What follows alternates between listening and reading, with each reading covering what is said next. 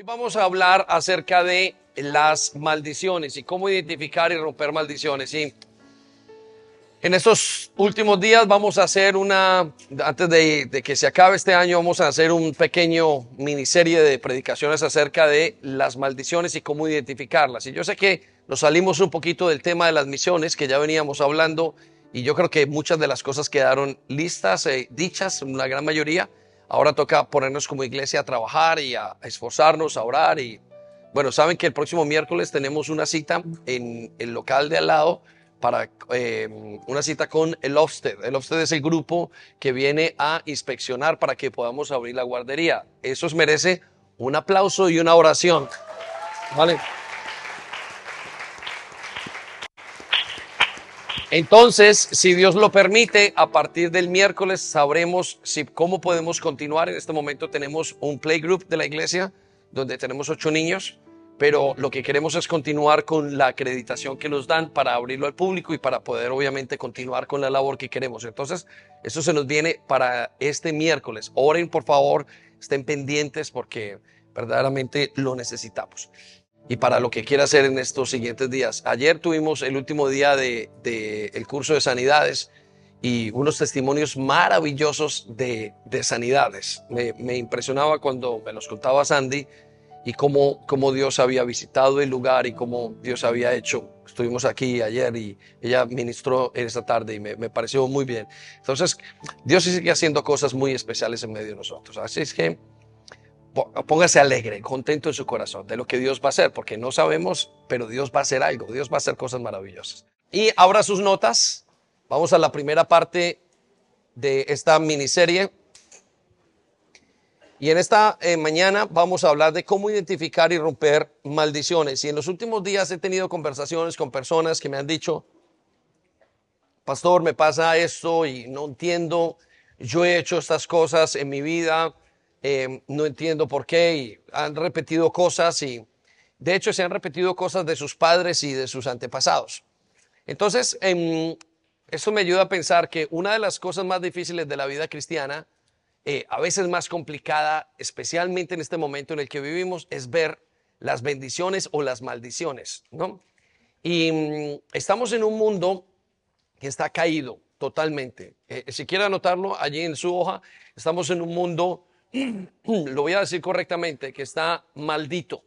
¿sí? No se aterre por la palabra maldito, no, está, tiene una maldición, es un mundo que está en decadencia. ¿Cómo lo sabemos? Bueno, solamente miren los hospitales y están llenos. Y nunca antes en la historia de la humanidad había tanta gente estudiando medicina, enfermería. Nunca tanto en la, historia de la humanidad había tantas personas que supieran y tantos hospitales. Por otra parte, estamos más pobres. Nunca antes hay tanta gente aprendiendo economía. Sin embargo, la pobreza está a la, a la orden del día. Pero nunca antes habían habido tantos estudios de psicología. Tantos estudios. Tanta gente estudiando, tantas universidades. Piense, ¿cuántas universidades pueden tener una, un, una ciudad? De, de, de psiquiatría, de psicología, y sin embargo no dan abasto, no alcanzan a resolver nada. Nunca antes la tecnología estaba tan avanzada y sin embargo estamos en el mismo lugar, quizás peor. A nivel social, nunca antes habían habido tantas estrategias y tantas herramientas para ayudar a nivel social. Sin embargo, es el momento más solo de toda la historia lo corroboran las, las cifras, lo corrobora usted. No, usted no tiene que ir muy lejos, no tiene que ser muy inteligente, no tenemos que ser muy inteligentes para entender esto. Entonces, ¿qué pasa? Creo que vivimos en un mundo donde estamos acostumbrados nosotros a vivir en maldiciones. El mundo tiene tanta maldición al lado que uno dice, bueno, pues es normal separarse. Es normal estar enfermo. Es normal eh, estar eh, bajo estas situaciones. Es normal que los hijos se pierdan. Es normal tener mala actitud.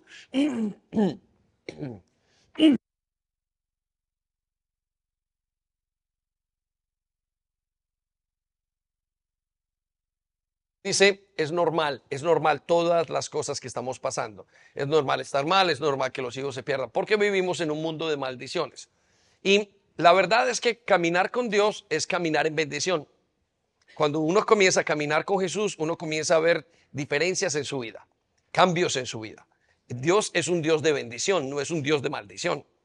Dios lo que quiere con sus hijos es bendecirlos de tal manera que sus vidas vayan siendo cambiadas, transformadas. Ese es su plan desde el principio. Él viene para que nosotros tengamos una vida, una vida abundante, o sea, una vida de bendición. Por consiguiente, el creyente debería estar continuamente de bendición en bendición, observando en su vida. Pero nosotros, aún en la vida cristiana, observamos que parece que hay maldiciones y que no se puede levantar y que cada vez se levanta una bendición entre miles de maldiciones. Y, yo quiero que usted y yo aprendamos entonces a identificar esas maldiciones y para poderlas romper. Y, y, quiero ir demostrando en los siguientes días o a través de la palabra de Dios cómo y qué son maldiciones y qué es estar bajo maldición y cómo romperlas y dar los conceptos de esto. Entonces, vamos a trabajar en eso los siguientes días y yo espero que usted abra su corazón y diga, yo quiero identificar esto en mi vida. Va a identificar cosas de su pasado, de su presente, de su futuro, va a irlas identificando en estos días. Entonces, sin, sin más preámbulos, voy a llevarlo a el principio base del día de hoy. Vaya conmigo y escríbalo allí. El principio bíblico es que todas las maldiciones tienen su causa. Todas las maldiciones tienen su causa. Sí, anótelo allí. Es importante que usted entienda, no hay maldición sin causa, dice la Biblia. Todo lo que le pasa en su vida tiene una causa. Y la maldición es una, vamos a ver, es, el, movimiento, el, el lugar donde se unen ciertos aspectos espirituales en la vida natural, en la vida física. Una enfermedad, una manera de ver, una manera, una manera de pensar. Hay tantas cosas que están detrás de todo eso. Y mire lo que dice la Biblia en Proverbios 26, 2. Proverbios 26, 2. Y vamos a leerlo todos. Léalo conmigo. Como el gorrión, todos juntos, todos unidos, una vez más. Como el gorrión en su vagar y como la golondrina en su vuelo. Así la maldición, así la maldición nunca vendrá sin causa. Ok, quiero que circulen las palabras, la maldición nunca vendrá sin causa. No hay maldición sin causa. Y este principio, en pocas palabras, quiere decir que todo lo que tenemos y todo lo que vivimos a nivel físico, que tiene que ver con una maldición, tiene un nacimiento en un aspecto espiritual de nuestras vidas. Y por eso les decía que muchas veces encontramos a los creyentes luchando contra las maldiciones y no disfrutando las bendiciones de Dios. Y es muy contradictorio. Si yo estoy con Dios, ¿por qué tengo que estar luchando tanto con maldiciones y no poder disfrutar de las bendiciones? Y entonces vamos a ver cómo hacerlo, a identificarlas, a poder entender todos estos conceptos y tener la libertad que Dios quiere para nosotros y hoy Dios nos dé un camino más, un paso más en la vida cristiana. Entonces, quiero llevarlo a cinco términos, y usted tiene una tabla en su hoja de anotaciones, cinco términos claves para entender las maldiciones. Y quiero comenzar desde lo más básico. Y voy a darle cinco términos o cinco conceptos bíblicos que usted necesita para entender las maldiciones. Y vamos a comparar uno de cada uno de ellos y vamos a poder enseñar para que usted lo identifique si acaba de llegar y para los que llevan mucho tiempo lo puedan entender de una mejor manera. Entonces, anote en su en esa hoja que tiene allí términos o conceptos claves para entender las maldiciones, ¿sí? Y lo voy a llevar al primero. Anótelo allí mientras que vamos hablando del tema. Y el primer término es el mandamiento. ¿Qué es un mandamiento? Para usted poder entender ¿Qué significa una maldición? Tiene que comenzar a entender qué es un mandamiento. Y para aquellos que eh, les gusta el derecho, quiero decirles que están en el lugar perfecto. La Biblia debe ser leída como un código de derecho. La Biblia debe ser leída como un sistema de derecho en el mundo, solo que es a nivel espiritual. Entonces quiero que piensen eso. La Biblia es un manual de leyes, de derechos, de responsabilidades que tiene la palabra de Dios o que tiene el mundo, bajo el cual fue creado el mundo. Y uno de los aspectos de ese manual que vamos a ver es el mandamiento o la ley. Entonces, ¿qué es el mandamiento? Es una ley, anótelo allí, o principio o un límite dado por Dios al mundo.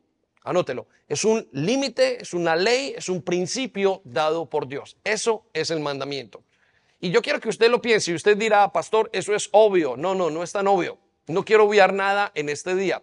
¿Por qué? Porque va a ser muy importante que usted lo entienda. Entonces, cuando usted habla con Dios, cuando usted se relaciona con Dios, usted se relaciona en bases de leyes en bases de, mandamientos, en bases de principios, en base, y a algunos de ellos se les llama, por ejemplo, a la condenación, al castigo se le llama maldición, a la bendición, a los derechos, a la responsabilidad, a los derechos se le llama bendiciones, o a la consecuencia de esos derechos. Entonces yo quiero que usted piense en eso. Ahora, la pregunta que quizás para poder elaborar en esto, em, recuerdo que hace mucho tiempo uno em, hablaba y cuando venimos a Dios, veníamos de una cultura em, que era fornicaria eh, en, su, en, su, naturaleza más profunda.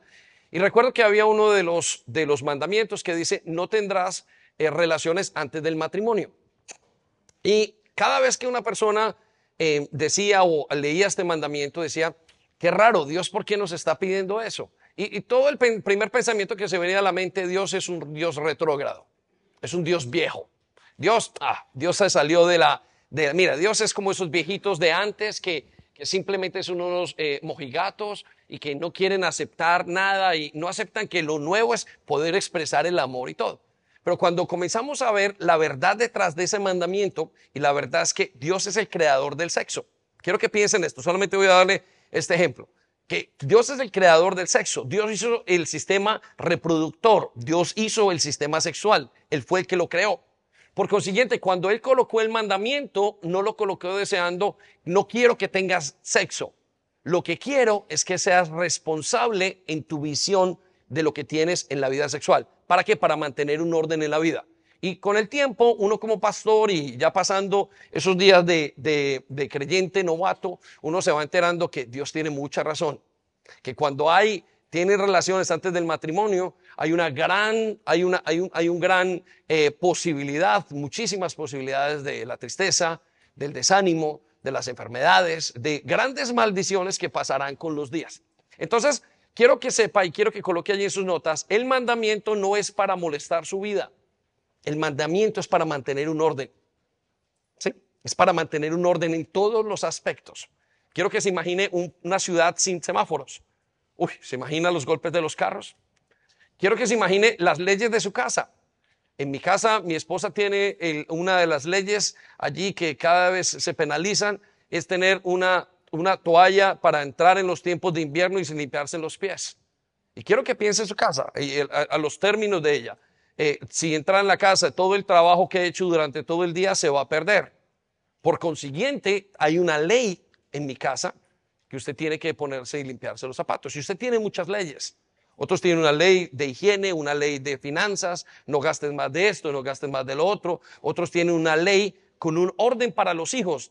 Puedes ver televisión tales días de la semana, tantas horas de la semana.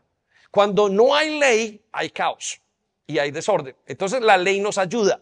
Y Dios colocó esa ley en todo el mundo para que nosotros en el universo fue hecho a punta de leyes. La manera de cómo nosotros nos mantenemos en este momento aquí con los pies sobre la tierra y no voy a hablar de la gravedad profundamente, pero la manera en que usted está hoy de pie en este lugar es porque hay una ley, la ley de la gravedad. Entonces hay la ley de la relatividad y todas son esas leyes o principios o límites que Dios le colocó a toda la tierra para que quede en armonía. Y cuando esa tierra o cuando esa ley quita, se quita algo de esa ley, se pasa sobre esas leyes, entonces pierde toda la armonía de la vida. Y ahí es donde entra el caos. Por eso Dios tiene que hacer a cada ley, y recuerde que uno de los conceptos de Dios más importantes es que Dios es juez. Yo no sé si usted sabía que Dios es juez. Algunos piensan que Dios simplemente es un señor allá sentado de cabello blanco y en, un trono, pero una de las particularidades de Dios, aparte de hacer milagros, es que Dios es juez, es el encargado de regir todas las cosas que hay en el mundo. Él es el que tiene la última decisión, que dice que es bueno y que es malo. Esa es parte de la labor esencial de Dios y quiero que sepa, es de las labores más importantes que hay. Que Dios sea la persona que dice, que indica lo que es bueno y lo que es malo, es de lo más importante que hay. ¿Por qué? Porque Él es bueno. Si usted y yo ponemos nuestras leyes, yo las voy a poner a mi condición, alguno las va a poner a su condición. Entonces las leyes de Dios son buenas. Ahora, ¿cuál es la diferencia? Una de las diferencias de estas leyes y las leyes humanas. Y yo quiero que usted la compare con las leyes humanas.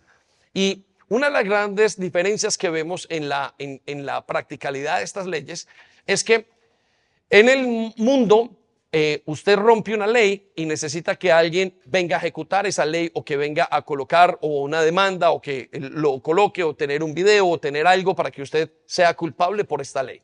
Entonces una persona entra en un supermercado, se roba algo y dice, uy, yo soy muy valiente, miren cómo lo he hecho, yo soy de los más sabios que hay, me he robado y nadie me cogió.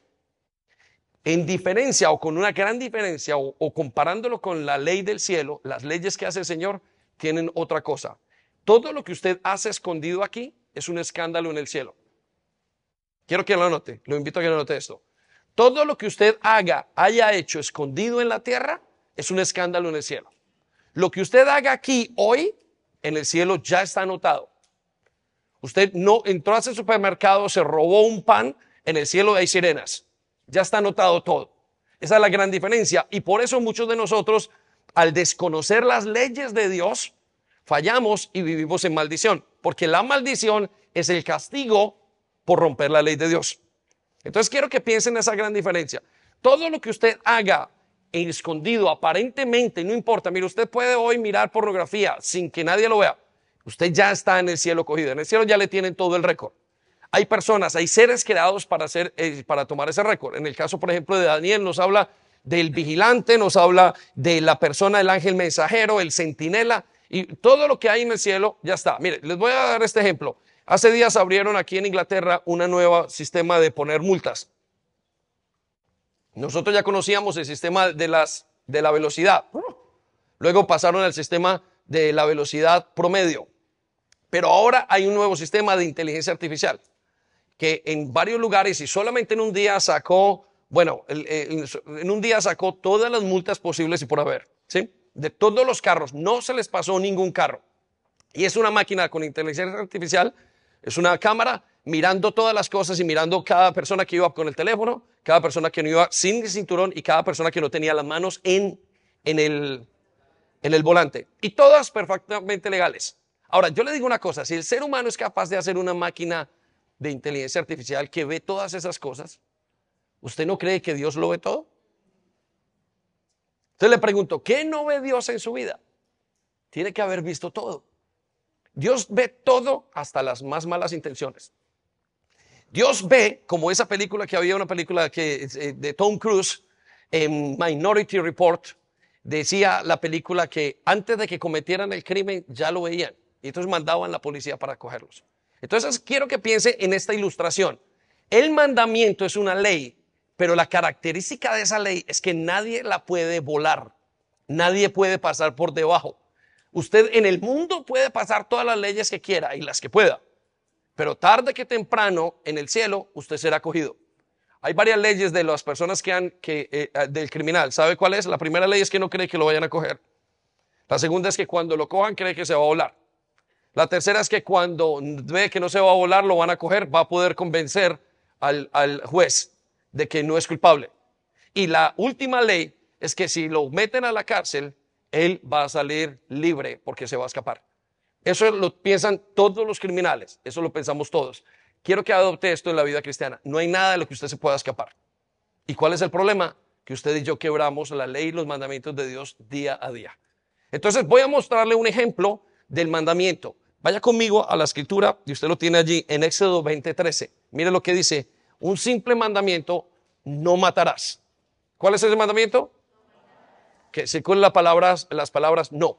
La palabra no, no matarás. Ahora, yo no tengo que explicarle por qué es bueno ese mandamiento. Usted sabe que tiene mucha lógica. Pastor, ni siquiera lo tiene que explicar.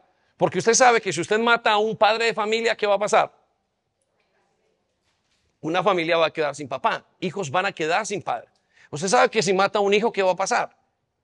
entonces ese hijo, una familia va a quedar sin hijos. Usted sabe todas las atrocidades que tiene y todo el impacto que tiene en una familia. Sabe que cuando una familia pierda al padre, por ejemplo, uno de los, el padre que es el que, el que trae el breadwinner o la persona que trae la, comida a la casa y lo mata a alguien, toda esa familia se ve afectada toda su santa vida.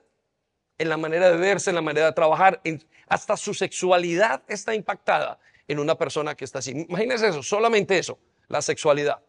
Su manera de ver las finanzas, su manera de ver la vida, su manera de concebir todo. Entonces, Dios, claro, coloca un mandamiento, una ley que tiene que cumplirse. Y note que esa ley, hay leyes que son para nosotros y, y hay leyes que son para creyentes y no creyentes. Entonces, quiero que entiendas ese concepto.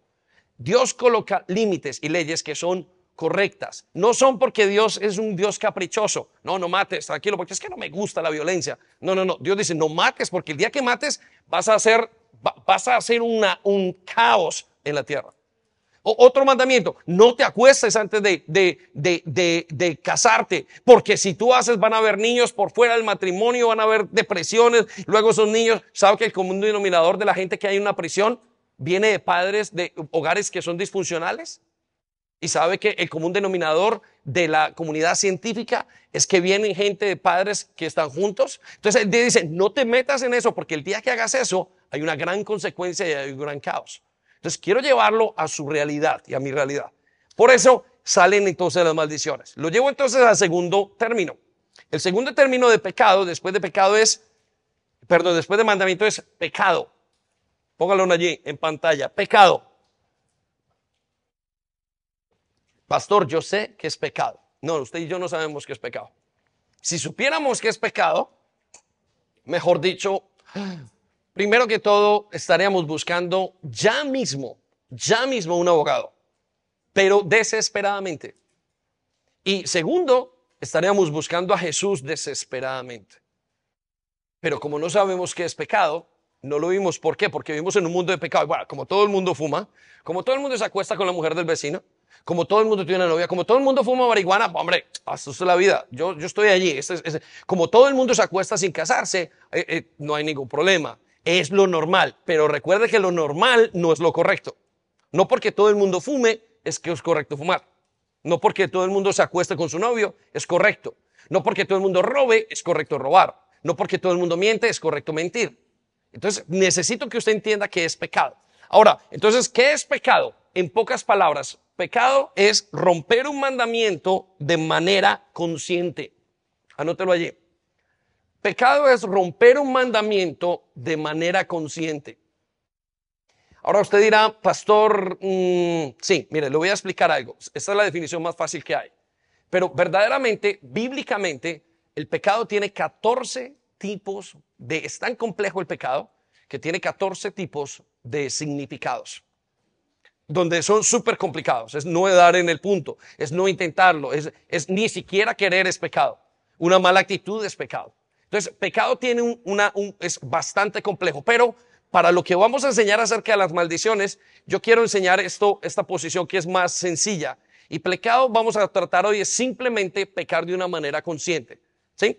Ahora, quiero que vaya conmigo a Éxodo 21.12 y mire Dios lo que dice acerca del mandamiento y del pecado. Vaya conmigo y usted lo tiene allí. Éxodo 21, 12. Estamos leyendo directamente de la ley de Dios, del lugar donde Dios dice, y si alguno quiere en casa repetir y mirar Éxodo y todo lo que hay allí en estos capítulos, usted va a encontrar las leyes básicas de Dios. ¿Sabe que la ley mosaica, la ley de la Biblia está hoy, es la base de casi todos los sistemas de justicia de todo el mundo? La ley mosaica es la base de todos los sistemas de justicia de todo el mundo, es decir, la ley de Dios. Entonces, mire lo que dice del pecado. Vaya conmigo. Dice, el que hiera a alguien y lo mate será condenado a muerte. ¿Qué tiene que hacer la persona? Tiene que matarlo para ser condenada a muerte. Entonces quiero que circule la palabra lo mate y quiero que circule la palabra condenado a muerte. Y sobre la palabra condenado a muerte coloque maldición. Entonces, la figura del pecado es romper la ley, un mandamiento de manera consciente. Por ejemplo, usted está en su casa y usted simplemente le deja rendir, salir toda su ira y decir lo que le place por su boca y ofende a quien sea. Eso es un pecado. De manera consciente. Y eso tiene un, una condena. Eso tiene una maldición. Usted lo hace en cualquier cosa. Mira una cosa, robó de manera consciente. Ah, yo me quiero quedar con esto. ¿Por qué lo robó? Porque le dio la gana. porque el pecado está dentro de nosotros y cuando uno roba, dice, yo quiero robar de esta manera, yo quiero hacerlo de esta manera. Usted no lo piensa y el problema del pecado es que ahora el pecado lo cometemos uh, naturalmente. Usted ni siquiera lo piensa, es un second nature. Una cosa que es un second nature en inglés es que quiere decir automático. Hay cosas que usted hace, el pecado y hacerlo mal es automático en nuestras vidas. Usted ni siquiera lo piensa. ¿Será que mata? Usted simplemente quiere dar un golpe. ¿Estamos? Eso es el pecado. Esa figura es importante que usted la entienda. ¿Por qué? Porque todos hemos pecado.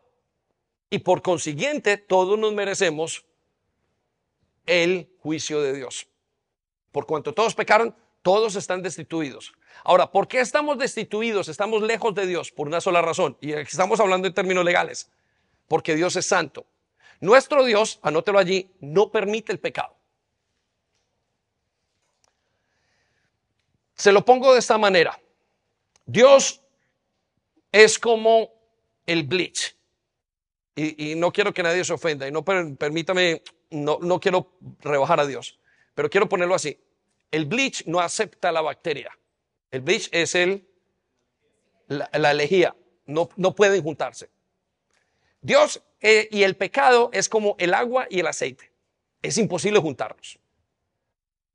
Entonces, Dios no es capaz. Si usted le abre un roto a Dios, le abre un brazo de la sangre de Jesús, le abre la sangre y la sangre va a salir de santidad. Es santidad. Santidad quiere decir no hay pecado. Usted va y hoy, nos llamamos a todos los científicos del mundo, ponemos a Dios aquí y lo examinamos y no podemos encontrar nada malo en él. Y como no podemos encontrar nada malo en él y él no permite el pecado, como no podemos encontrar porque en él no hay pecado, entonces Nada que tenga pecado puede estar con Dios. Y eso es un gran problema, porque usted y yo estamos llenos de pecados. Ahí es donde la Biblia nos dice que Dios tuvo un gran problema con el hombre. Tenía que matarlo porque él tiene que corregir el pecado. Y al mismo tiempo lo amó. Entonces se dio por él mismo para que el hombre no tuviera que morir. ¿Estamos? Entonces piensen en eso. El pecado lo hemos cometido y por consiguiente no podemos estar con Dios y por consiguiente hemos roto todas las leyes de Dios, aún ahora que usted es creyente. Déjeme, le llevo entonces al tercer término importante. Transgresión. Escriba, eh, diga conmigo, transgresión. Dígalo más fuerte, transgresión. ¿Qué es la transgresión en la Biblia? Transgresión en la Biblia es romper un mandamiento, pero de manera inconsciente. ¿Sí? Entonces piensen esto es romper, es cometer un acto, una, un, cometer un, eh, romper un mandamiento, quebrar la ley de Dios, romper la ley de Dios, pero de manera inconsciente. ¿Sí? Y usted dirá, pero si es de manera inconsciente, entonces, ¿qué pasa? ¿Puedo yo hacer lo que quiera? Y el Señor dice, aunque sea de manera inconsciente, todas las cosas tienen un resultado. Todas las cosas traen una maldición. ¿Sí? Mira, de manera inconsciente mataste a ese señor. Bueno, de manera inconsciente dejaste una familia afectada toda tu vida. ¿Sí? Entonces quiero que piensen en eso. Voy a llevarlo a una escritura para que nos ayude a entender esto. Vaya conmigo al siguiente versículo después de que leímos Éxodo 21, 13. Y mire lo que dice entonces la Biblia acerca de la transgresión. Dice así. Ahora, el efecto de la transgresión es un poco menos que el efecto del pecado consciente.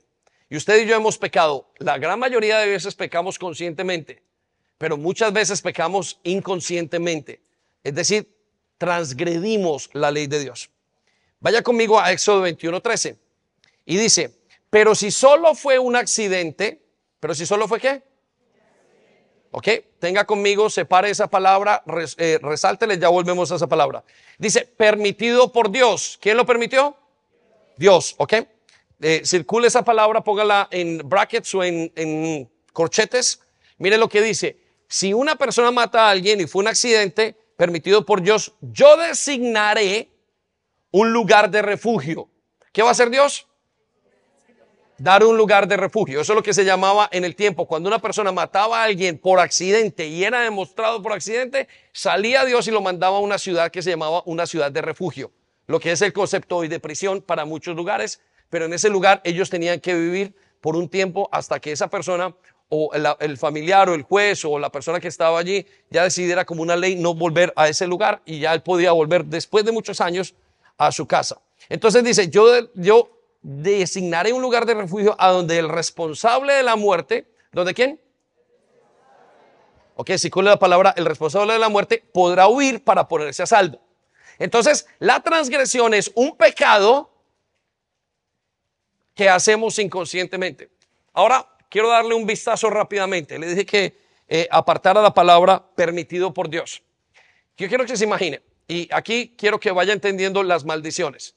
Imagínese que un abuelo mata a alguien porque es un pecado consciente. Le dio rabia con su vecino y lo mató. Dos generaciones después, el nieto o la generación después y dos generaciones después, el nieto cae en un accidente muerto. Y la gente se pregunta, nadie sabía nada, y se pregunta el nieto, ¿qué fue lo que pasó? ¿Por qué? Se pregunta la gente y la familia, ¿qué nos pasó? ¿En qué momento si nosotros no hemos hecho nada? ¿Dónde cayó esa persona en ese accidente? Entonces Dios explica lo permitido por Dios. No es que Dios diga, vaya, mate, mate, asesina a quien quiera. Hombre, yo le permito que mate a 50. De esta iglesia, solamente el 20%, el 30, el 40. No. Cuando dice permitido por Dios, es que estamos hablando de que hay ciertas leyes que se van a cumplir sí o sí. Todo lo que el hombre siembra, recoge. Quiero que ponga atención en este concepto rápidamente.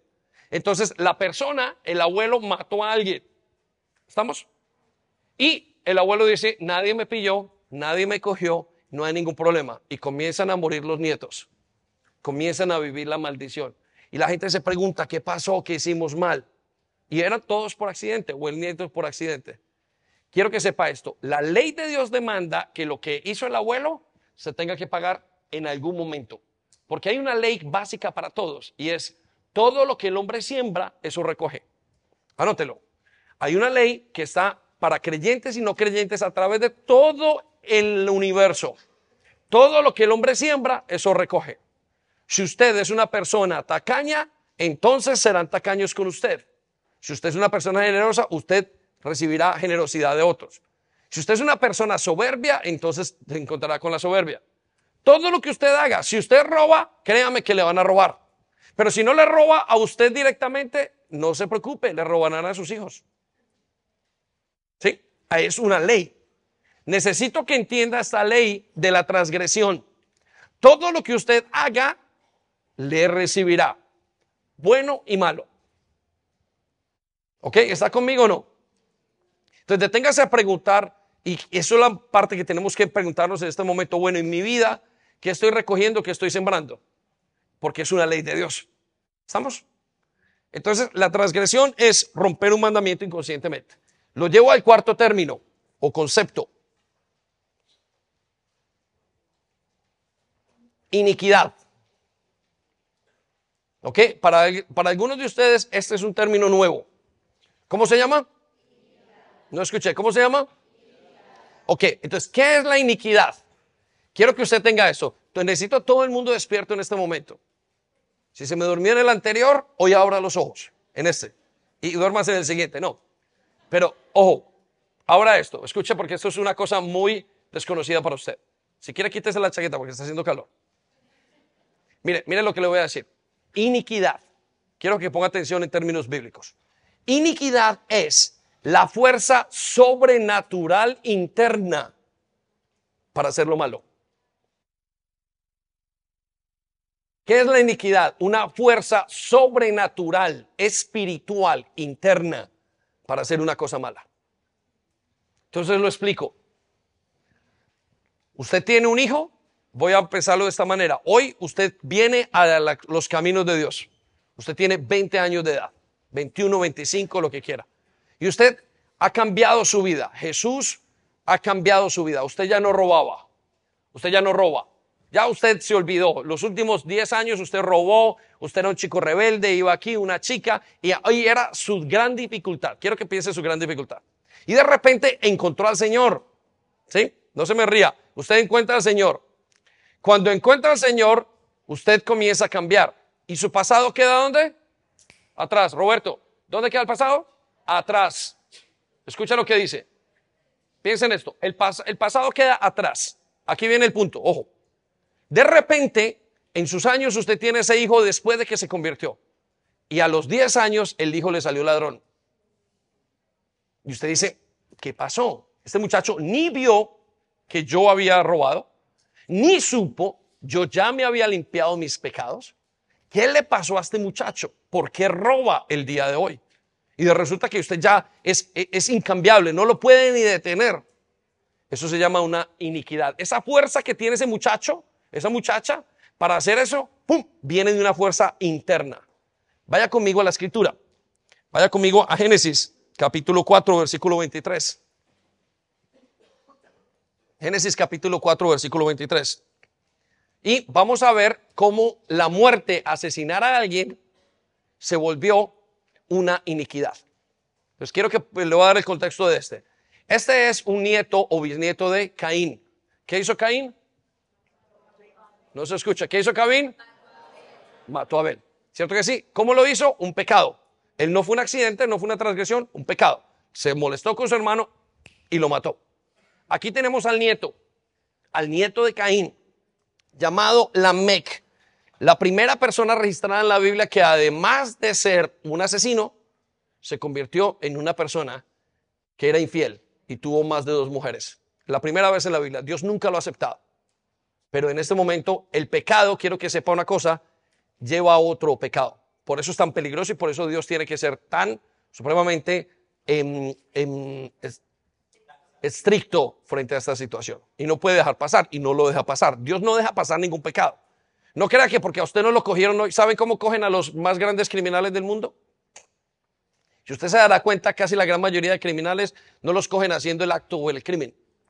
De repente, siempre lo he dicho, un gran de esos asesinos pasa y hace una cantidad, un asesino en serie, y lo para la policía porque tiene un problema con la luz de atrás. Y lo para, señor, mire, tengo que pararlo. Y Y le miran, licencia, por favor. ¿Y usted quién es? ¿Para dónde iba? Y de repente, la justicia cogea, pero llega. Y escogido. Nuestros pecados nos van a alcanzar. Sí o sí es inevitable. En esta generación o en la siguiente, usted no va a poder salir, no va a poder evitarlos. Es imposible. Y hay una cosa y esa fuerza adentro que tiene este Lamec se llama iniquidad. Y escuche lo que dice. Vamos otra vez entonces a la escritura, versículo 23. Dice, un día, ¿cuándo? Lamec, ¿quién? Les dijo a sus esposas, a Ada y a Sila. Quiero que circule esas palabras, a sus esposas. Eh, se multiplicó la maldad. Note lo que les dijo, he matado a un hombre por herirme, a un muchacho por golpearme. ¿Qué hizo él? Mató. Parece como si de la nada le saliera una fuerza interna. Esa fuerza interna con la que usted y yo enfrentamos la vida muchas veces, donde usted no se puede detener, es una iniquidad. Que si usted no logra identificarla, usted no va a poder tener libertad. Esa fuerza interna no solamente está en sus hijos, porque algunos vieron a su hijo al lado, a la hija no. Quiero que sepa que está en usted, de sus padres y de sus antepasados. Por eso usted se pregunta, no puedo parar la pornografía, no puedo parar de, de, ser, de tener la amargura, no puedo parar de ser, no puedo parar de burlarme, de no. Hay una fuerza interna. Y el problema de esta iniquidad es que se multiplica con los años, con las siguientes generaciones. Mira, quiero que, quiero que sepa, perspectiva bíblica. Cuando usted peca, el pecado no se suma, se multiplica. Entonces, en esta generación, el abuelo en su generación cogió y tuvo relaciones con una muchachita. En la siguiente generación, sus nietos violan.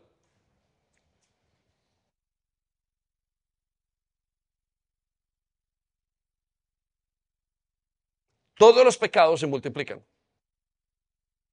a la siguiente generación. Por eso Dios le preocupa tanto el pecado porque dice, van a acabar con la humanidad y han acabado con mucha parte de la humanidad. Pero quiero que sepa esto, de la misma manera, las bendiciones también se multiplican, para que tenga esperanza. Quiero que piensen esto, abra sus ojos, mire qué. Cuando usted hace y Dios le da una bendición, usted la puede pasar a primera, a segunda generación. Quiero, quiero, anoten esto, aquellos que son primera generación. Nosotros somos una iglesia de primera generación. ¿Qué, es una iglesia de primera generación o una iglesia pionera, si usted quiere notarlo? Es una iglesia que acaba de conocer gente como nosotros que acaba de conocer a Jesús. Entonces nosotros tenemos que entrar a vivir la vida que estamos viviendo cristiana y espiritual.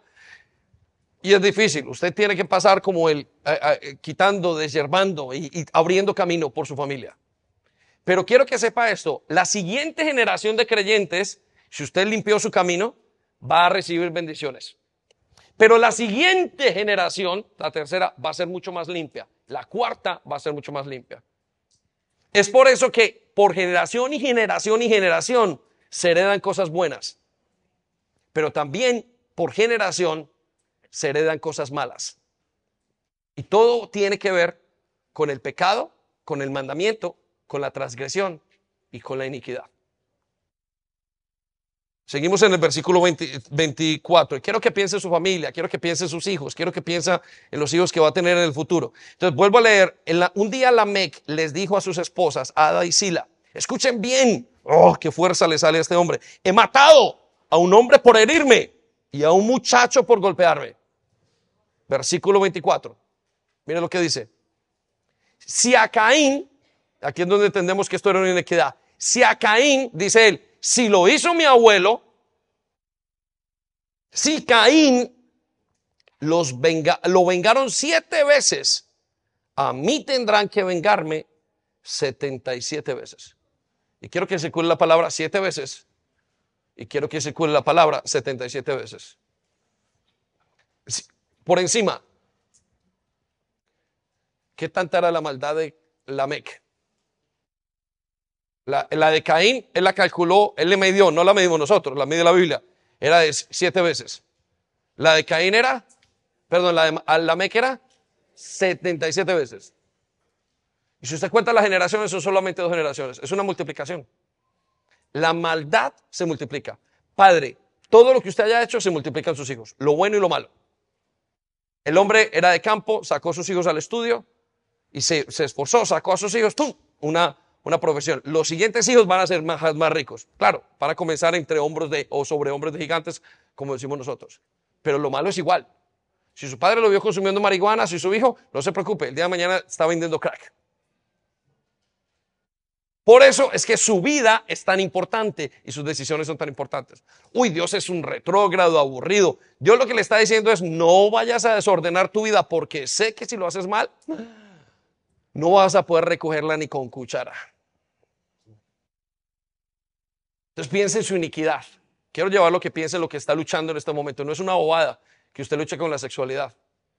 No es una bobada que usted luche con el homosexualismo. No es una tontería que usted luche con el robo. No es una tontería que usted luche con la mentira. No es una tontería que usted luche con el divorcio. Les cuento, mi familia, tengo 12 tíos en su momento. Cuando hice este análisis, conocí al Señor Jesús hace veintitantos años. Y bueno, y comencé a escuchar y a leer y todas estas enseñanzas como ustedes y yo las la recibimos el día de hoy. Y me fui y entendí, en mi familia hay una cantidad de cosas tan difíciles, digo yo. Porque eso solamente lo entiende uno estando en Dios. Bueno, en ese momento tenía seis tíos y seis tías. De los seis tíos y las seis tías, es decir, doce, uno de ellos es un sacerdote, un hombre muy apreciado. El segundo es una mujer que está soltera, que se dedicó a cuidar a mi, familia y a mi, a mi tía, a mi abuela. Pero me quedaron 10 tíos. De los 10 tíos, al día de hoy, solamente hay nueve matrimonios, perdón, solamente hay un matrimonio vivo. El resto de los nueve matrimonios han sido destruidos totalmente. Cuando yo me enteré de esto, dije, wow, eso es lo que dice Dios. Muy bien, voy a entender qué es. Fui, busqué mi familia. Cuando se lo planteé a mi familia, me enteré, escucha esto, que mis primos, mi familia, se estaban divorciando.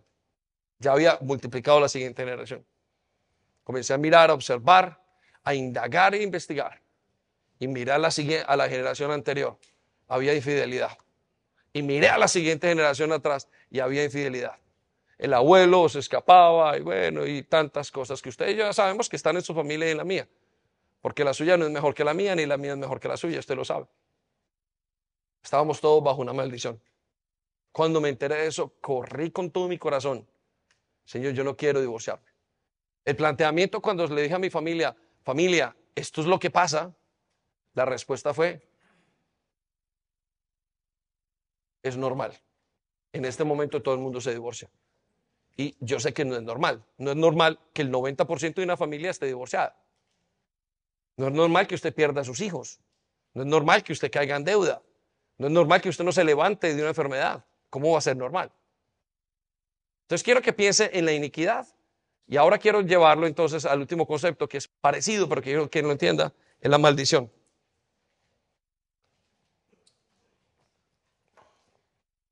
Entonces, ¿qué es la maldición? Anótelo allí. Es el efecto sobrenatural de lo que dice y hace sobre una persona, una familia, una comunidad, una nación. Entonces, ¿qué es la maldición? Es un efecto sobrenatural de algo dicho o una acción sobre una persona o una familia o una nación. En este caso, estábamos bajo maldición. ¿Por qué? Por lo que dijo mi abuelo, mi abuela, mi, mi tatarabuelo, mi tatarabuela. No. Por las acciones de alguno en la familia. No sé quién. Y la verdad no me importa. Lo único que me importa entender es que pasó esto. Porque los frutos que estábamos recogiendo era el 90% de la destrucción. Entonces, si yo me descuido, iglesia, caigo yo en la maldición y mis hijos. Por eso con todo mi corazón y con toda mi alma y con todo mi ser, yo estoy intentando no caer en maldición. Pero pastor, entonces Cristo, y quiero decirle algo acerca de Cristo, y lo vamos a ir a hablar en unos momentos. Cristo quita las maldiciones, pero hay un problema, que usted vuelve y peca y vuelve a caer en maldición. Hay una teología que dice que todas las maldiciones son quitadas. Pues no es así. Cristo quita todas las maldiciones que uno trae y le da para que las quite. Si yo como pastor hoy cojo todo mi dinero, todo lo que tengo y lo, lo, lo tiro a la calle, me lo bebo, haga lo que usted piense. El día de mañana dejo a mis hijos una maldición, pero perdón, usted era pastor. Claro, pero independientemente de eso, yo puedo accionar una maldición. Porque cuando yo rompo una ley de Dios, yo estoy abriendo una maldición. Entonces voy a darle caso de la muerte otra vez y vaya conmigo a el libro de Génesis 31, 32. Usted lo tiene en sus notas. Y mire lo que dice. Este le voy a dar el contexto. Este es Jacob. Y Jacob es el padre de la casa. Jacob es el dueño, el señor de la casa. Jacob es la autoridad máxima que Dios ha dejado en esa casa.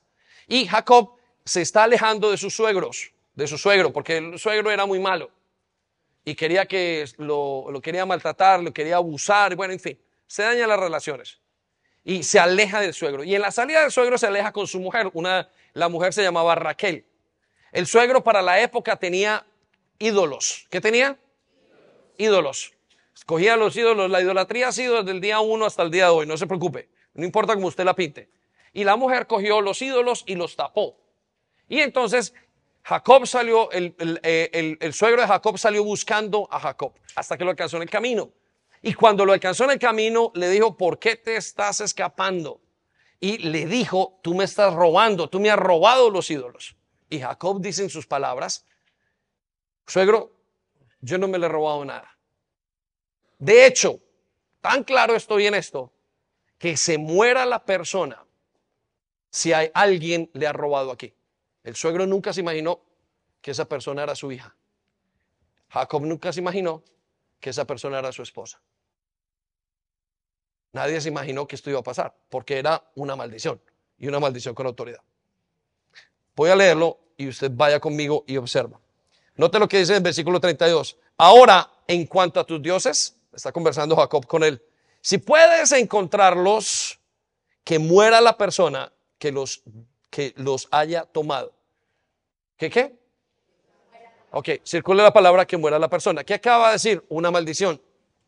La maldición es hablada o es el producto de una acción. Una persona que coge y abusa a una persona, inmediatamente su familia, ¡prum! entró toda en maldición. De facto. O a él lo violan, o van a violar a sus hijos, o a su esposa, a su familia, o de ahí para adelante quien sea porque abusó. Entonces escuche lo que dice a continuación. Si encuentras alguna otra cosa que te pertenezca, identifícala delante de estos parientes nuestros y yo te la devolveré. Pero Jacob no sabía. ¿Pero qué? No sabía. Quiero que se con la palabra no sabía. Que Raquel había robado los ídolos de la familia. Pobre Raquel. Mm, se robó los ídolos de la familia. Ella dijo, uff, la idolatría es buena. Escuche lo que dice entonces. Jacob no sabía.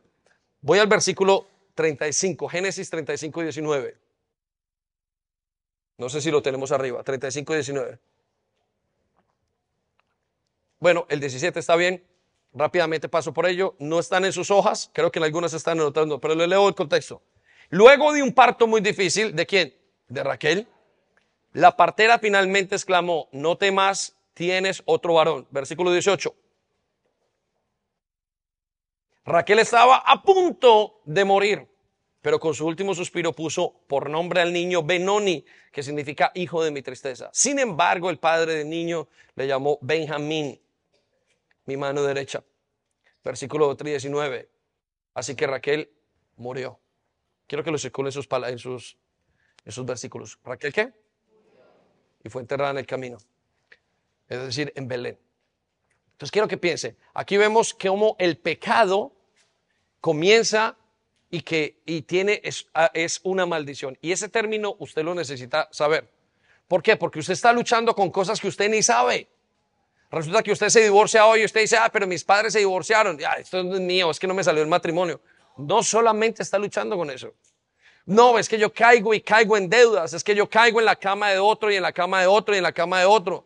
Son maldiciones pero yo estoy en Cristo y me dijeron que eso, sí, usted está en Cristo y Cristo se las lleva, pero usted tiene que llevarlas a Cristo. Es como una enfermedad. El médico sana, por supuesto que la, el médico sana, pero usted tiene que ir al GP. ¿Está conmigo o no? Amén. Ok, entonces, coja esos cinco conceptos rápidamente. Voy a llevarlo rápidamente a unos principios, entonces, acerca de las maldiciones, para ir alistando el terreno. Primer principio, acerca de las maldiciones es este, estar bajo bendición o maldición comienza y termina por una elección personal. Ok, anótelo allí. Esto le va a servir mucho. Estar bajo bendición o maldición es una elección personal de alguien o suya. Usted dirá, pero pastor, ah, a ver, un momento, un momento, un momento, se está equivocando. Pero ¿cómo, cómo va a ser mi elección si fue mi abuelo el que, el que fue infiel? Y yo simplemente estoy recogiendo los frutos. Bueno, fue elección de su abuelo. Fue una elección personal. Pero pastor, ¿cómo es eso que hay gente que en África que dice una maldición sobre otra, el ojo y no sé qué? Bueno, todas las cosas que son ciertas, la gran mayoría, y que hacen verdaderamente daño. ¿Y cómo es? La persona que le envió la maldición hizo una elección personal y al que recibe esa maldición tiene que haber hecho una elección personal para recibirla, que muchas veces es inconsciente. No se preocupe, por accidente Dios lo permitió. Y no es que Dios le mande un rayo y una centella. No, es que como la persona deshizo en alguna parte de su vida hubo una inconsistencia, la ley se tiene que cumplir. Mire, le voy a decir una cosa, si hay algo perfecto, es el sistema de justicia de Dios. No hay ninguno que se escape, ni se escapará. Al final de los días todo el mundo tendrá que presentarse delante de Dios y todos seremos encontrados culpables. Aunque usted trate toda la vida de crear una carrera, un sistema, donde usted trate todo lo que usted quiera plantearse, al final del día usted va a tener que dar cuenta de su vida.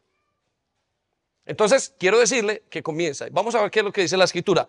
Deuteronomios 30, versículo 19. Vaya conmigo. Y mire lo que dice. Hoy, ¿cuándo? ¿Cuándo? Te he dado a elegir. ¿Qué nos dio? Ok.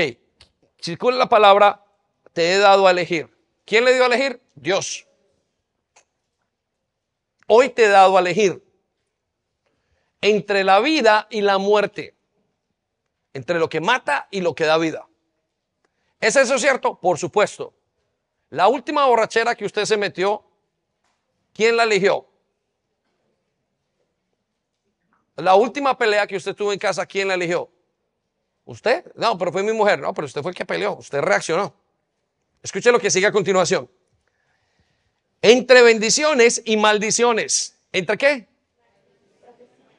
Que quiero que se cuide la palabra entre bendiciones y maldiciones. Usted es el que escoge entre bendiciones y maldiciones. Alguien tiene que escoger. Ok, regálenme la atención. Mire lo que sigue a continuación. Pues ahora pongo el cielo y la tierra como testigos de la decisión que tomes. ¿Qué dice Dios? ¿Quién está como testigo? El cielo y la tierra. Y, quiero replanteárselo de esta manera. Tiene que haber ángeles. Y usted dice, yo no dije eso, no se preocupe. Usted, yo no, usted me dice que no lo dijo. Vale, no hay ningún problema. Yo le creo, Dios sí lo sabe. Yo he estado en gente que me ha mentido y en su momento sale a la realidad todo. No pude ocultarlo. No ante mí, sino ante Dios nada se puede ocultar. No estoy tratando de decir que no me pueda mentir, méntame siquiera, eso es su problema. Y, y, hay cosas que yo no necesito ni enterarme y prefiero no. Pero quiero que sepa que ante Dios nada usted podrá hacer. Hay testigos. Y Él dice, pongo a la tierra y al cielo como testigos. Es decir, no necesito una persona, yo lo sé todo. Entonces quiero que piense todas las decisiones que usted ha tomado, aunque usted venga y sabe que cuando uno, uno va a justificar algo es que ah, pasó esto, esto, esto, esto, y uno hace, uno arma todo un, un castillo de naipes. Y Dios dice, yo sé tu motivación. Dios hace que nuestros castillos de naipes se caigan. Pero entonces mire lo que dice a continuación. Ay, ¿cómo dijo? Si eligieras la vida para que tú y tus descendientes puedan vivir. Entonces, quiero que piense eso. ¿Qué nos dice Dios? Elijan lo que es correcto. ¿Qué pasa cuando ustedes eligen? Ustedes y sus descendientes van a vivir, van a recibir bendición.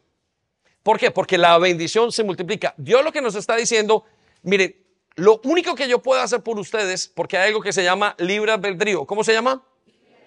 que es la capacidad de elegir. Dios tiene una cosa y nunca va a pasar sobre este concepto. La capacidad de decisión que usted tenga. Nunca se la va a tocar.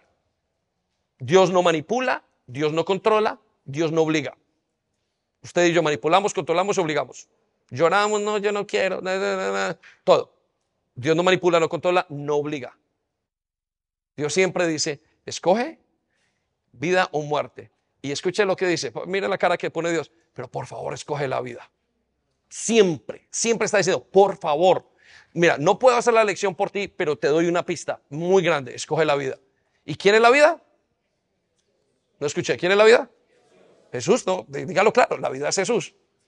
Él dice, escojan la vida. Siempre escoja hacer lo que Dios quiere que haga.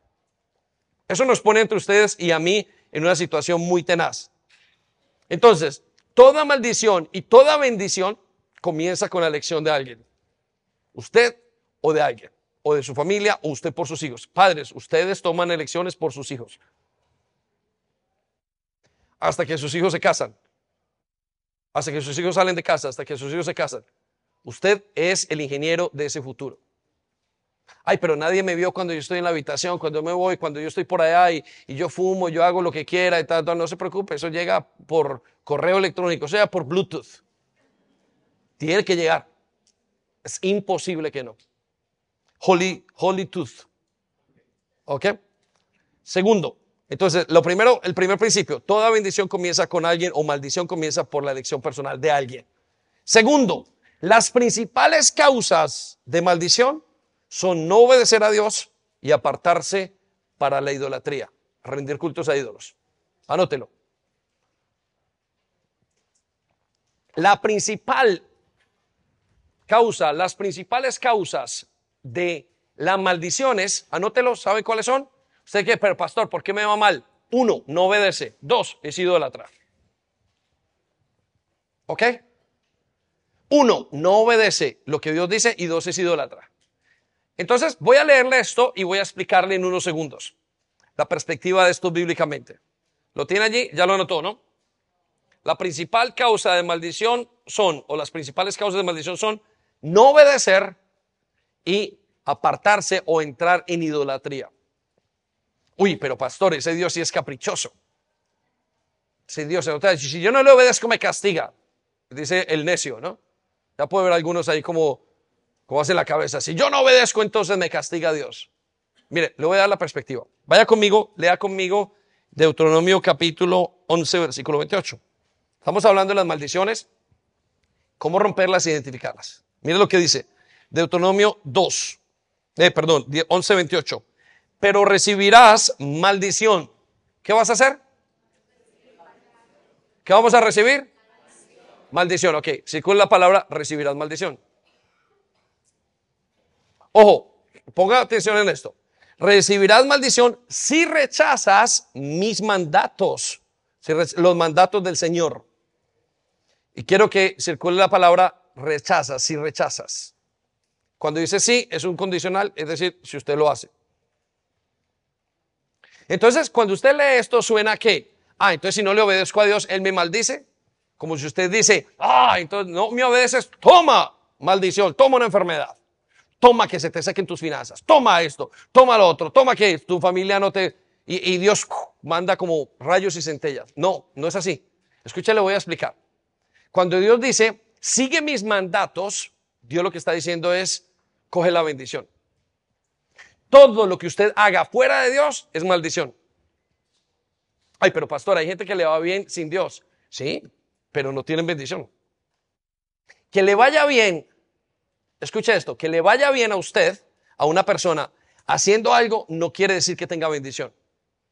Hay cosas que usted puede hacer porque tiene muy buenos, muy buenos, eh, ¿cómo se dice? Muy buenos dones, tiene, usted es una persona sagaz y le va bien, pero eso no es la bendición de Dios. Entonces usted dice, pero Dios, regáleme acá, jóvenes, la atención.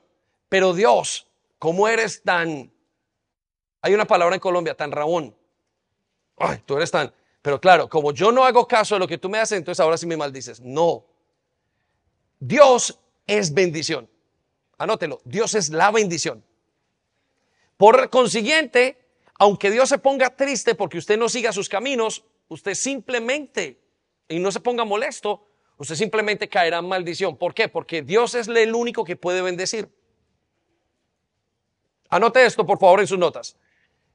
La única persona que se puede bendecir es Dios. Usted no es capaz de bendecirse a sí mismo. Cuando ustedes se han puesto en un momento de mucha dificultad y han puesto sus manos aquí y sus manos acá y eso, yo me bendigo, recibe paz en el nombre de David. Usted podrá controlar sus emociones, pero usted no es capaz de bendecirse. Yo me bendigo para que me vaya bien en la vida. Eso no funciona. Pastor, entonces, ¿cómo es que bendecimos a nuestros hijos, a nuestra familia y el pastor viene? Usted lo está haciendo con el poder de Dios. Nadie puede bendecirse a sí mismo. Al contrario, nos maldecimos a nosotros mismos. Yo no sirvo para nada. dije, ah, está bien, ahí estás. Pero bendecir solamente puede decir Dios. Entonces, anótelo. Otro nombre para Dios, Dios es la bendición. Por consiguiente, si usted no está con Dios, está en maldición. Uy, pastor, ¿de verdad? Quiere decir, sí, porque Dios es el que bendice. Estar con Dios es una bendición, no hay otra cosa. Se lo voy a poner desde este punto de vista para que lo podamos entender. Porque en la mente que hemos tenido, pensamos que Dios es muy malo. Y vuelvo y digo, vengativo. Si no haces lo que yo digo, entonces yo te voy a apretar por el lado y te voy a obligar. Y yo ya dije que Dios no controla, que Dios no manipula y que Dios no obliga. Entonces, ¿cómo hace Dios? No, Dios mismo es la bendición. Miren, usted está de repente con una persona, lo voy a plantear esto. Tiene dos personas, estoy aquí, está por ejemplo em, Álvaro y Vix en este momento. Y Álvaro, cada vez que me salgo con él, me invita a comer. Perdona, Vix, Vix no me invita. Y esa es una realidad. No, Álvaro me invita a comer. Entonces, ¿qué es la bendición? Álvaro me invita a comer. Y si bien no me invita, entonces yo no estoy recibiendo la bendición. El que está con Dios eh, lleva la bendición. El que no está con Dios no tiene la bendición porque la bendición es Dios. No es una cuestión de venganza, es una cuestión de con quién estoy. Le explicaba esta mañana a uno de los chicos nuestros que cuando Lot se separó de Abraham, a Lot le fue mal. Terminó en Sodoma y en Gomorra. Porque Lot se olvidó que la bendición la tenía Abraham y que solo no tenía la bendición de Dios. Dios dijo, bueno, te vas solo, no hay ningún problema, no te voy a maldecir, pero no te va a ir, no, no te va a ir como yo quiero que vayas. Y yo quiero que te vayas porque yo voy a insistir, yo voy a hacer que tu vida sea bendecida. Entonces, maldición es no tener maldición, es no tener bendición. ¿Estamos? Maldición no es solamente que me vaya mal. Maldición es que yo no tenga la bendición de Dios. Eso es peor que todas las cosas. ¿Estamos? Entonces, ¿es Dios vengativo? No, por supuesto que no. Antes Dios está diciendo, no te vayas para que yo te pueda bendecir. Entonces, la siguiente causa es la idolatría. ¿Por qué la idolatría? Ay, pero pastor, yo tengo, a mí me encantan los ídolos. Mire, la idolatría ha estado desde el principio de la humanidad. La idolatría es una traición, infidelidad con Dios. Usted fue creado para casarse con Dios. Y el hombre cuando se separó de Dios comenzó a toquetear todo. Comenzaron a toquetear animales, comenzaron a toquetear eh, eh, eh, vírgenes, santos, demonios, una cantidad de cosas, hasta llegar al dinero, hasta llegar a cualquier cosa. Entonces, ¿qué es un ídolo? Regálame la atención. Un ídolo es todo aquello que reemplaza a Dios. Entonces quiero dejarlo entender. Uy, no, es que Dios es muy aburrido y no acepta otros ídolos. No, no, no. Dios lo que no acepta es que usted le sea infiel. Y entonces dice, pero yo le puedo ser infiel a Dios con San Pablo. No, usted no le puede ser de Dios con... Le voy a contar mi idolatría, una de mis idolatrías, mis ídolos, las noticias. Las noticias me sacan de Dios pero ¿cómo me sacan noticias? Porque tengo que orar y abro el bendito aplicación y comienzo a ver y comienzo a ver y de repente estoy leyendo, leyendo, leyendo y no he podido orar. Entonces Dios me dice, ese es un ídolo que tienes. Mire, iglesia, regálame la atención. El sol está allá y este teléfono no es más grande que el sol, pero conforme yo lo tengo en mis ojos, es un ídolo. Quiero que se, se, se, se rompa el concepto. Ídolo no es una estatua. Ídolo es algo que reemplaza a Dios en su corazón. El sexo, la mentira, la droga, lo que, lo que sea que usted lo esté conduciendo, su belleza física, eso es un ídolo. Claro, como todos pensamos que un ídolo es una cruz, eso es una cruz, eso es un ídolo, pero un ídolo es todo. Un ídolo es mi trabajo, un ídolo puede ser la iglesia. Un ídolo es el deporte. ¿Por qué? Porque me saca de Dios. Un ídolo es su dolor es un ídolo. No, es que yo no puedo, no puedo, no puedo, no puedo. Eso es un ídolo. Porque usted no puede, es más grande ese ídolo que Dios. Entonces, lo, lo, lo que hace es esclavizarlo. Entonces, quiero que parta, claro, con razón. Si usted no sigue el camino de Dios, entonces no vive en bendición. Y los ídolos lo van a apartar de la bendición. Por supuesto que tiene todo el sentido, Señor. Tercer punto, entonces, es posible amar las maldiciones y despreciar las bendiciones. Oh, ya, ya. Es posible amar las maldiciones y despreciar las bendiciones. Mire, no le voy a decir que es posible, es nuestro pan de cada día. Usted ama y yo amo las maldiciones y detesto las bendiciones. Uh, pastor, no, yo es que quiero a mí, me gusta que me vaya bien. No, no, no, no, no. Usted, ama, usted detesta las, maldiciones. usted, usted ama las maldiciones. Y le voy a explicar por qué. Porque el pecado trae maldición. Y usted y yo amamos el pecado. Y detestamos lo bueno, que es Dios. Ay, ¿cómo amamos? Cuando usted ama y, y se entrega a un ídolo, se entrega a un pecado, usted lo que está haciendo es amándolo. Entonces usted ama la droga más que a Dios, por supuesto que sí. La rumba más que a Dios, por supuesto. Y el dinero, uh, como bobos amamos el dinero. Seguro que lo amamos. Y cuando Dios nos nos ofende, no me toques mi ídolo, Señor, porque ahí partimos los dos. Vaya conmigo a Salmo 109, versículo 17. Vamos a ver qué dice la Biblia. Ya que amo la maldición, ya que qué, ya que amo, ¿qué? Ya que qué, ya que amo la maldición, que sea maldito circule, amó la, ya que amó la maldición.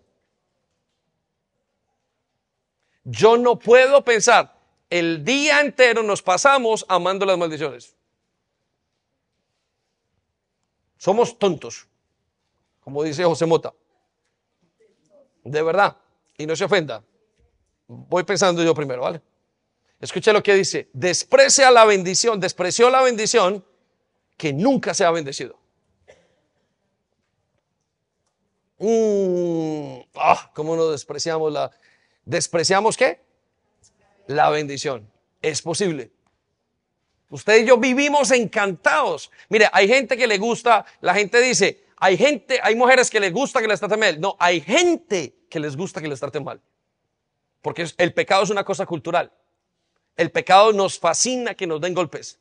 Ay, cómo usted enfermo. Ay, qué rico. Ay, ay, como, uy, como, y nos fascina. Es un sabor. Es el sabor del pecado. Entonces hay gente que las desprecia, las bendiciones, y ama la maldición. Uf. Le hago la pregunta, ¿ama usted la maldición? Uy, no, pastor, nunca. No, no, mire su vida. Seguro que la ama. Mira, analízala. Amamos la maldición. Si podemos escoger hoy entre bendición y maldición, Señor, dame la maldición, porque el pecado sabe delicioso. Podemos escondernos y aquí nadie me ve. Y es un escándalo. Tengo el cielo y la tierra como testigos. que ya te cogieron, ya tienes 1500 multas en el cielo. Por velocidad, por todo. Entonces lo llevo al cuarto concepto. Romper la maldición por sí mismo es imposible.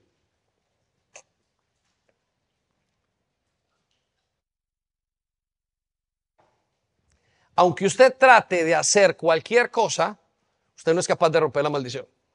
Me le voy a dar estos tres conceptos. Escúchelo. Primero, nadie es capaz de bendecirse a sí mismo. Pero usted sí es capaz de maldecirse a sí mismo. Pero no es capaz de quitar su maldición. Lo repito. Usted, el ser humano, no es capaz de bendecirse. Hoy me bendigo, hoy me hago rico, hoy me hago esto, hoy me hago mejor. No. Usted podrá cambiar, eso es otra cosa. Pues eso no es bendecirse. Usted no es capaz de darse a Dios a sí mismo. Porque entonces usted tiene un Dios que se acomoda a sus, circunstancias. El único que puede bendecir es Dios. ¿Sabe? En una casa el que bendice es el padre.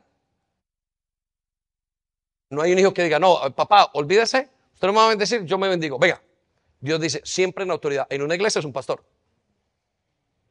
Mm. Esto era una democracia. Es el pastor es la autoridad. Ni siquiera es el pastor, es la autoridad. Eso es su casa. El hijo no le puede decir a la madre, madre, tú no me bendices. No, la madre es la que proclama bendición. ¿De dónde salió esa bendición? De Dios. Esa es una bendición dada por autoridad. Ese es todo el sistema que tiene Dios. Por eso, ¿quién puede quitar una sentencia? A ver, ¿quién, ¿quién da una sentencia? El juez. ¿Y quién la quita? E, el policía no puede decir, mire, señor, bien, tome, le quito esta sentencia. No, señor. Cuando nuestra amiga Petra me coloca algunas multas, siempre me dice, vaya y reclame al juez, a, los, a las personas autorizadas. Solamente ella. Y he pagado. No, mentiras. Pero el único que puede quitar una sentencia es un juez. ¿Es así o no? Es la persona que tiene la autoridad. La única persona que puede bendecirlo es la persona que está en autoridad. No es usted, usted no lo puede hacer solo. De la misma manera, usted no se puede quitar las maldiciones solo. Hoy me quito esta maldición y echo esta maldición fuera y ya no, ya mis hijos no están perdidos. Yo lo sé. Eso es positivismo. Si Dios no mete la mano, usted perdió a sus hijos. No, no, yo puedo, todo lo puedo en Cristo, te ato maldición y y lo trae y usted hace.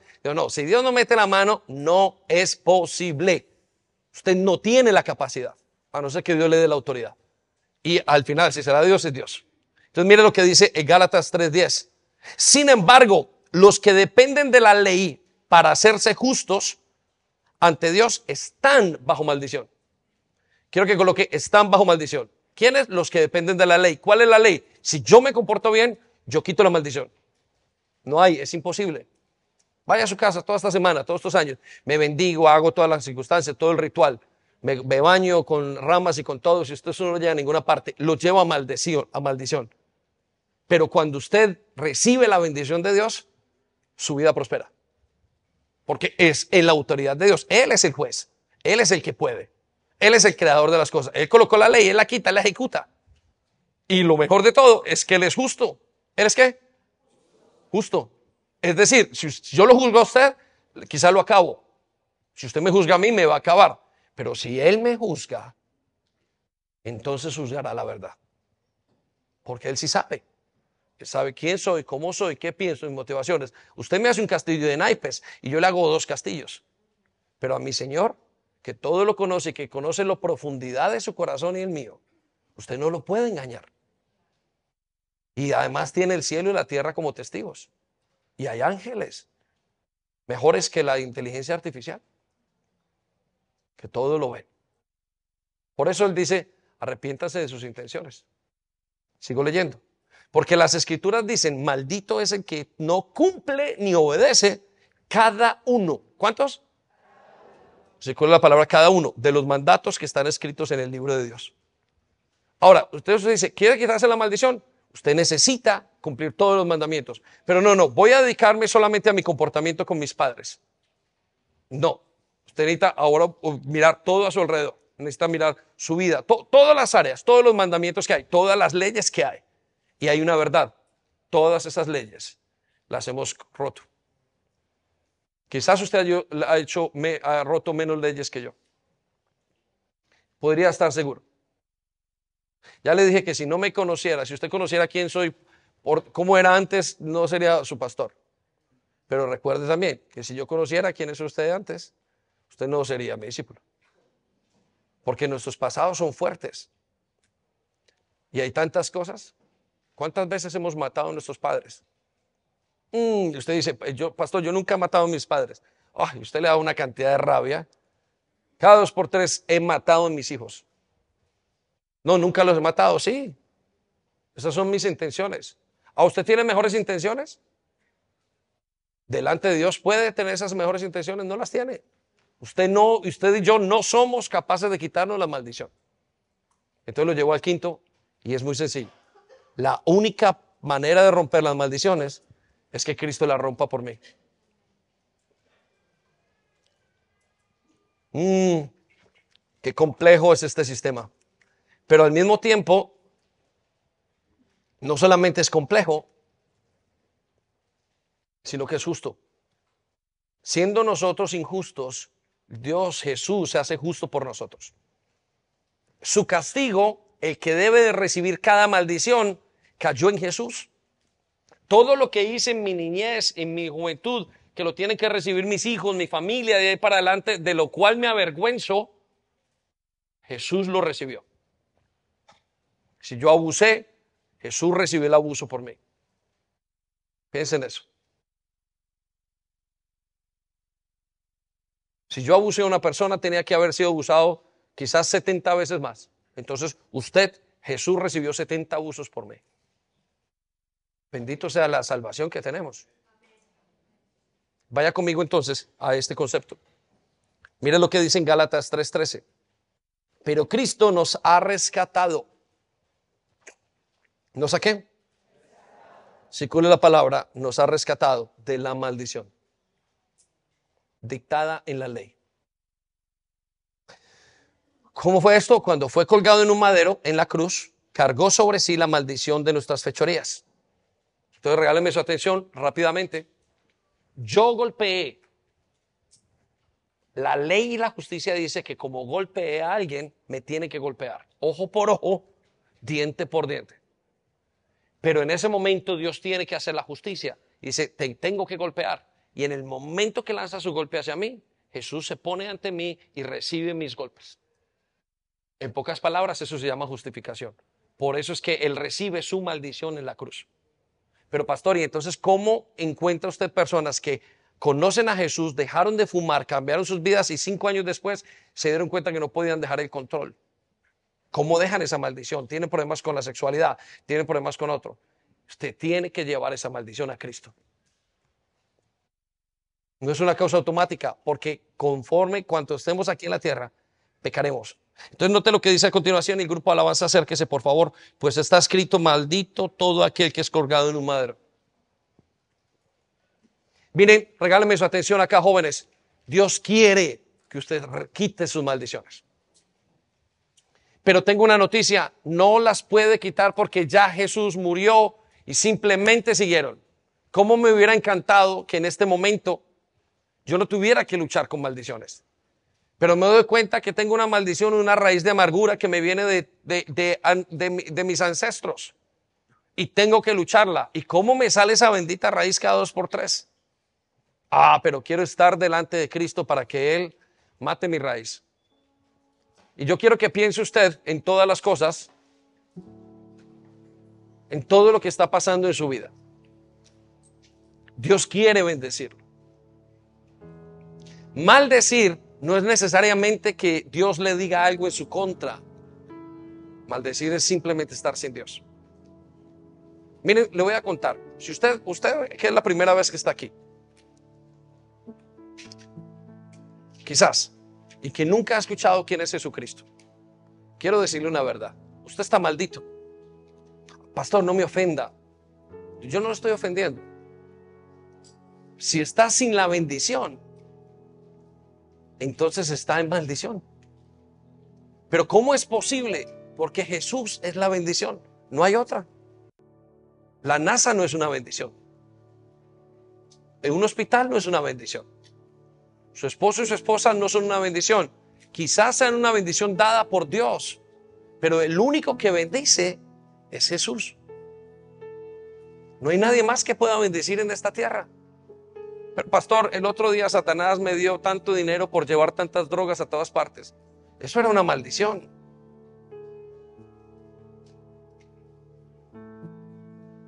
Usted solamente hay un solo ser en este planeta, en este universo, puede bendecir. Y se llama Jesús. Murió para bendecirlo. El problema es que usted y yo amamos la maldición. Ah, intensamente. Como quisiéramos vivir en maldición. Sufre. Cada vez que Dios le va a quitar ese ídolo, ay, usted sufre, no se lo quiere dejar quitar. Y es una mentira. Una mentira y un demonio. Entonces Jesús nos dice, dispónganse a vivir en bendición. Dejen que haga cosas nuevas en ustedes. Dejen que hoy vean ustedes una vez más la gloria de Dios. La gloria de Dios, la bendición es la intervención de Dios en su vida. Eso es bendición. Bendición no es que usted reciba un carro. También es bendición. Bendición no es que usted reciba un esposo. Bendición es que usted, Dios intervenga Milagro no es que alguien hoy resucite. Milagro es que Dios intervenga y resucite a esa persona. Satanás hizo resucitar un par de serpientes en el Antiguo Testamento. Y eso no fue un milagro. Pues llámelo milagro. Pero el milagro es que Dios intervenga. Porque Él es la bendición. Jesucristo es la bendición. Hoy le estoy presentando la única bendición que hay. Es Jesucristo acéptela, vívala, bébala, respírela, bébala. Vuélvase uno con esa bendición. Deje que entre a su vida, que pase a su familia, que llegue a su matrimonio, que llegue a su ministerio. Deje que esa bendición lo llene, lo transforme, que le dé una nueva manera de vivir a su familia. Deje que esa bendición entre en usted. Pastor, ¿cómo entra esa bendición? Recibiéndole, creyéndole diciéndole a Él, yo quiero que entre esa bendición. Seriamente de su corazón, porque Él conoce también su corazón, si está emocionado o si se lo dice verdaderamente.